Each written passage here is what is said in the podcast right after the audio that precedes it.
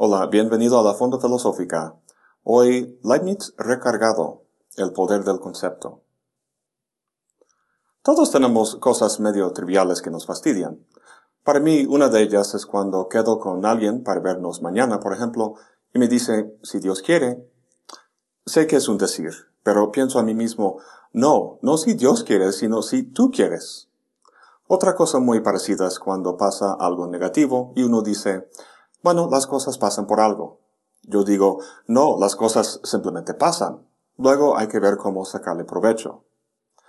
Pensar que las cosas pasan por algo implica la idea del destino, que por alguna razón, sea la voluntad de Dios u otra cosa, las cosas tenían que pasar así. Esa idea me hace ruido porque pone en tela de juicio el libre albedrío. Pero no todos lo ven así. Si eres de los que dice que hay una razón tras las cosas, te va a dar mucho gusto saber que tienes un gran aliado en la persona de Gottfried Leibniz. Y aun cuando compartas mi opinión, te va a fascinar el modo en que este gigante del racionalismo llega a esta y otras conclusiones extraordinarias. Todos los grandes filósofos de la tradición han aportado ideas extraordinarias. Sin embargo, Leibniz se destaca por la amplitud de su genio. Era un verdadero polímata. En este video vamos a ver algunas de las ideas más interesantes que aportó la filosofía, pero Leibniz era también un gran matemático. Inventó el cálculo, independientemente de Newton, inventó el concepto de la energía cinética y también la lógica matemática. Si hubiera publicado sus investigaciones sobre este último, el campo se habría iniciado un siglo y medio antes de su inicio en el siglo XIX. Podríamos comentar muchas cosas más, pero aún con esto me resulta muy curioso que a lo largo de mi vida académica me he topado con bastantes nietzscheanos, aristotélicos, hegelianos, heideggerianos, etcétera, etcétera, pero con ningún leibniziano. ¿Por qué será? Quizá porque opinó que vivimos en el mejor de los mundos posibles, juicio del que se burló Voltaire. Entre tanto sufrimiento e injusticia, ¿Cómo es posible afirmar semejante cosa? La respuesta larga la veremos a lo largo de nuestro examen de Leibniz, pero en pocas palabras podríamos decir que esa afirmación es el resultado inevitable de su gran optimismo con respecto al poder de la razón. Como racionalista, Leibniz parte de una convicción básica, a saber que en el fondo el mundo es razonable y lógico en su estructura y que la razón humana la puede conocer. Esta es una idea esencialmente aristotélica, pero como veremos, Leibniz la lleva muy lejos con conclusiones sorprendentes.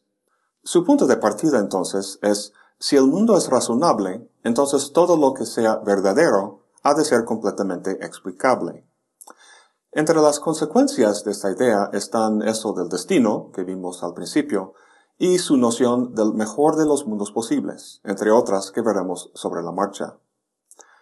Esta suposición sobre la razonabilidad del mundo se puso en evidencia el otro día cuando andaba yo en mi coche y de repente se descompuso, se paró por completo. Me bajé, eché un vistazo alrededor, abrí el cofre para ver el motor, pero dado que soy filósofo y no mecánico, no sirvió de mucho. Sin embargo, aunque desconocía el problema, sabía que tenía que haber alguna razón por la que se paró, entonces lo llevé con un mecánico y rápidamente encontró el problema. Pero aun cuando me hubiera dicho, no, está en perfectas condiciones su coche, no lo habría creído. El motor de mi coche no funciona en el mundo cuántico, sino en el newtoniano de causa y efecto. Alguna explicación ha de tener. Esta confianza en la razonabilidad del mundo se encarna en su más célebre principio, el de la razón suficiente. Pero antes de tratarlo con más detalle, hay que señalar que para Leibniz hay cosas verdaderas que están exentas de esta exigencia de explicación. Hace una famosa distinción entre verdades de la razón y verdades de los hechos. Ejemplos de verdades del primer tipo son los triángulos tienen tres lados y los solteros no son casados. Si preguntamos por qué los triángulos tienen tres lados, estamos pidiendo una explicación, y pues no hay ninguna.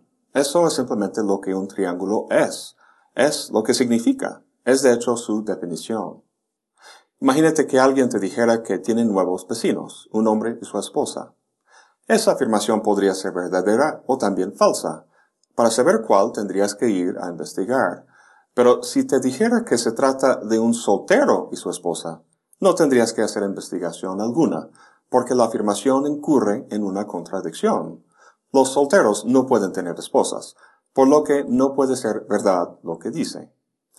Este ejemplo y el de los triángulos son verdades de la razón y son necesarias.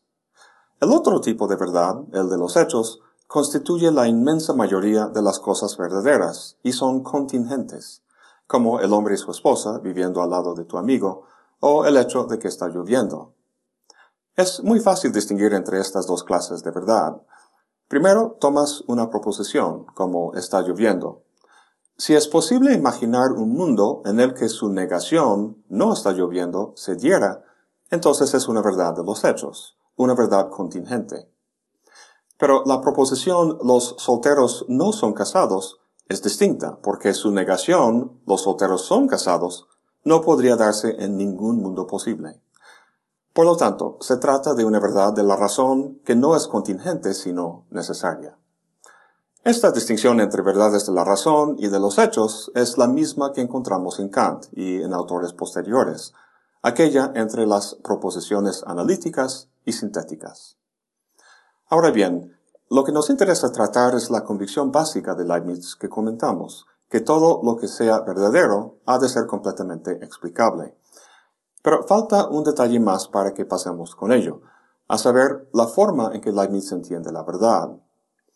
Para cualquiera de la calle y también para muchos filósofos, la verdad se da cuando lo que decimos corresponde con algún estado de cosas en el mundo. Por ejemplo, podría decir, yo estoy grabando un video sobre Leibniz. Si estuvieras aquí conmigo y escucharas eso, pues eso es lo que verías. Me verías grabando el video y te darías cuenta de que efectivamente lo que dije es verdad. Entonces, un estado de cosas en el mundo es lo que hace que la proposición sea verdadera. Leibniz no está de acuerdo. Aun cuando metodológicamente determinamos la verdad de la gran mayoría de las proposiciones de esta forma, su verdad no consiste en esta correspondencia con el mundo. Para entender por qué, volvamos a nuestra proposición. Los solteros no son casados. Como vimos, esta es una verdad de la razón, verdadera por definición. Leibniz dice que en ejemplos de este tipo, el concepto del predicado está contenido en el concepto del sujeto. La verdad de esta proposición no se basa en una correspondencia con el mundo, sino en la simple identidad entre sujeto y predicado. Este es el primer principio de la lógica, el principio de la identidad, comentado por Aristóteles, que dice simplemente que A es A, o el sujeto es el predicado. Si tengo el concepto del sujeto, los solteros, entonces tengo el del predicado, no estar casado. Entonces, dado que tenemos una clase de verdad que no cabe en la noción de verdad como correspondencia, y dado que no podemos tener dos nociones distintas de verdad, Leibniz opta por entender las verdades de los hechos de las proposiciones sintéticas como establecidas por esta identidad entre sujeto y predicado. En las proposiciones analíticas, la identidad entre sujeto y predicado es explícita, se intuye directamente. En las sintéticas, la identidad es implícita y tiene que ser demostrada a través de un análisis del concepto del sujeto. Ahora, eso suena bastante extraño, si volvemos a la proposición yo estoy grabando un video sobre Leibniz, lo que tenemos es una proposición claramente sintética. Es decir, el predicado, grabando un video, no está contenido en el sujeto, yo. Para determinar la verdad de esta afirmación, teníamos que averiguar si correspondía con un estado de cosas en el mundo. Pero Leibniz no nos habla de averiguación, sino de demostración. En la proposición sobre los solteros no tenemos que averiguar nada. Si entendemos el concepto del sujeto, vemos que contiene el predicado. Según Leibniz, lo mismo pasa con nuestra proposición sintética. Si entendemos completamente el concepto del sujeto, o sea, yo, se puede demostrar que el predicado se le aplica y que la proposición es verdadera. Antes de seguir, Tengamos claro que la noción de verdad en Leibniz se deriva del principio de identidad. Aun cuando uno determine la verdad de una proposición, al averiguar si corresponde con un estado de cosas en el mundo, este último no la hace verdadera, sino solo la inclusión del predicado en el sujeto. Si el concepto del predicado se incluye en el concepto del sujeto, es verdadera. Nuevamente, para proposiciones como la de los solteros, no vemos mayor problema, porque el predicado es la esencia del sujeto, es su definición, pero ¿cómo es posible determinar la verdad de una proposición como estoy grabando un video al meramente analizar conceptos? ¿No tenemos que ir a la experiencia, como diría Kant un siglo después? La identidad entre el sujeto y el predicado en este caso no es nada evidente. Bueno, para pasar del mundo ideal de las esencias al mundo de los hechos de la experiencia, Leibniz deja el principio de la identidad y se apoya en su célebre principio, el de la razón suficiente. Como ya comentamos, este principio, casi la lema del racionalismo, dice básicamente que para todo hay una razón, que para cada cosa hay una razón que explica por qué esa cosa es así y no de otra forma. Ya vimos que las verdades de la razón no requieren de explicación. La razón de ello es muy sencilla, porque su negación constituiría una contradicción. ¿Los solteros son casados? No. Pero fíjate que esta razón es necesaria.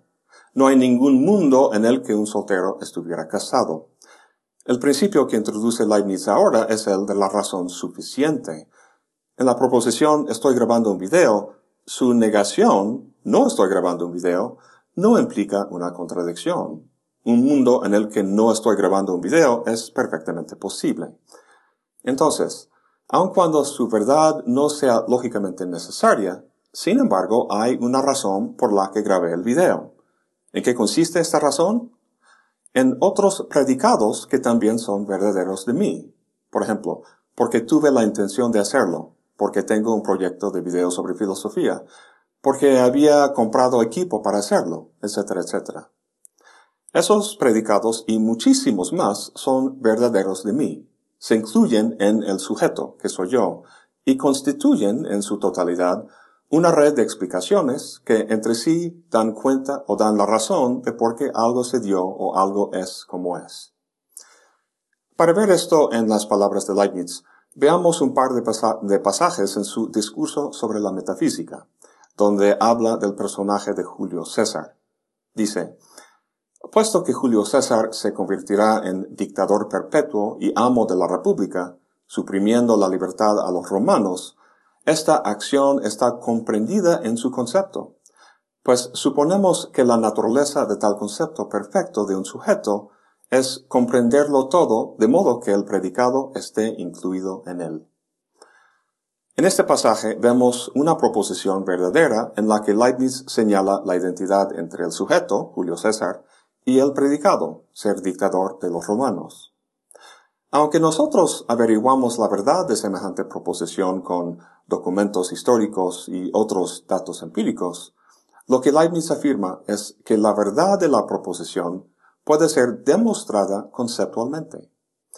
Sigue diciendo, si algún hombre fuera capaz de concluir toda la demostración en virtud de la cual pudiese probar esta conexión del sujeto, que es César, y del predicado, que es su empresa afortunada, haría ver, en efecto, que la dictadura futura de César tiene su fundamento en su concepto o naturaleza, que en él se ve una razón de por qué decidió pasar el Rubicón en vez de quedarse en él. Este es un pasaje extraordinario. Para empezar, hace algo insólito y sorprendente con la noción de concepto.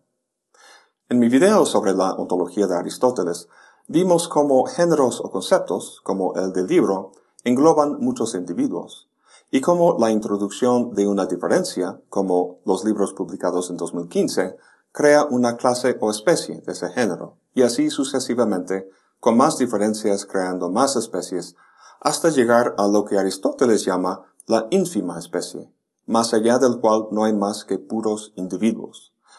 Pues Leibniz lleva el concepto más allá de la ínfima especie, hasta el propio individuo. En el caso que estamos viendo, habla del concepto de Julio César. Lo que le lleva a este extremo es, por un lado, la propia exigencia de su convicción básica, que todo lo que sea verdadero requiere de una explicación, y el hecho de que la explicación es un asunto conceptual, no perceptual. Y por el otro lado, su forma de entender la verdad, que consiste en la inclusión del predicado en el concepto del sujeto.